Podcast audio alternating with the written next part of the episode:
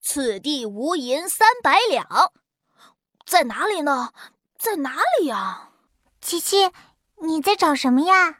我在找妈妈买的草莓蛋糕啊！我我告诉你哦，冰箱里绝对绝对没有草莓蛋糕。哦，那我知道了，你把草莓蛋糕放在冰箱了，对不对？呵呵，我要去吃草莓蛋糕喽！哼，琪琪真讨厌。嘿嘿，谁叫你那么紧张？你这是此地无银三百两。此地无银三百两，这是什么意思啊？这你就不知道了吧？此地无银三百两是一个汉语成语，此是这里的意思，银是我们古代的钱币。